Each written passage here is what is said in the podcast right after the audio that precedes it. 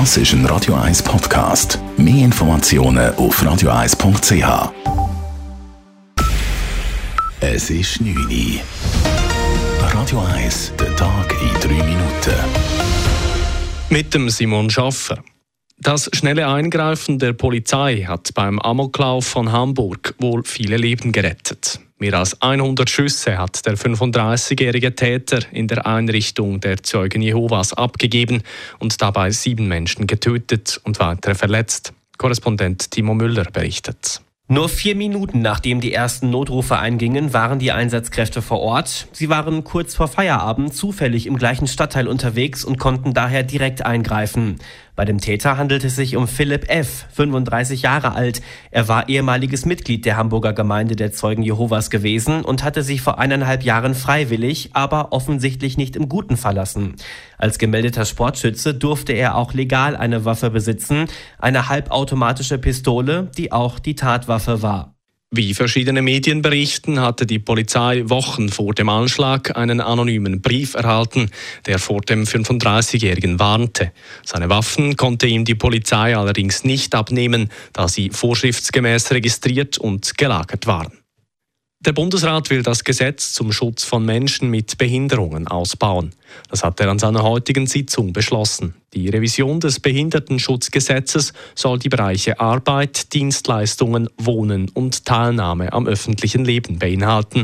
Zudem will der Bundesrat die Gebärdensprache offiziell anerkennen, um so gehörlosen Menschen einfacheren Zugang zu ermöglichen. Die Aktienkurse von Banken weltweit sind heute gefallen. Weltweit kam es zwischenzeitlich zu starken Verlusten an der Börse.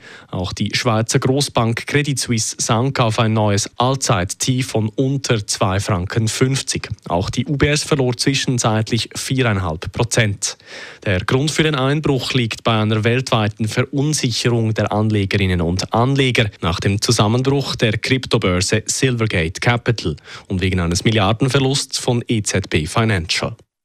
Michaela Schifrin ist die größte Skifahrerin aller Zeiten. Die Amerikanerin hat den Riesenslalom in Ore gewonnen und damit die Rekordmarke von Ingemar Stenmark mit 86 Weltcupsiegen geknackt.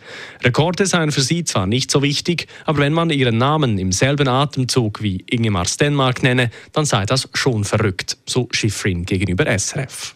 Records, um, it's not something too crazy for me, but um, if you mention my name in the same sentence with Ingemar Stenmark, that's pretty wild. I just feel like it never should have happened. like when I was little, I'd never believed that someday I would be in this position.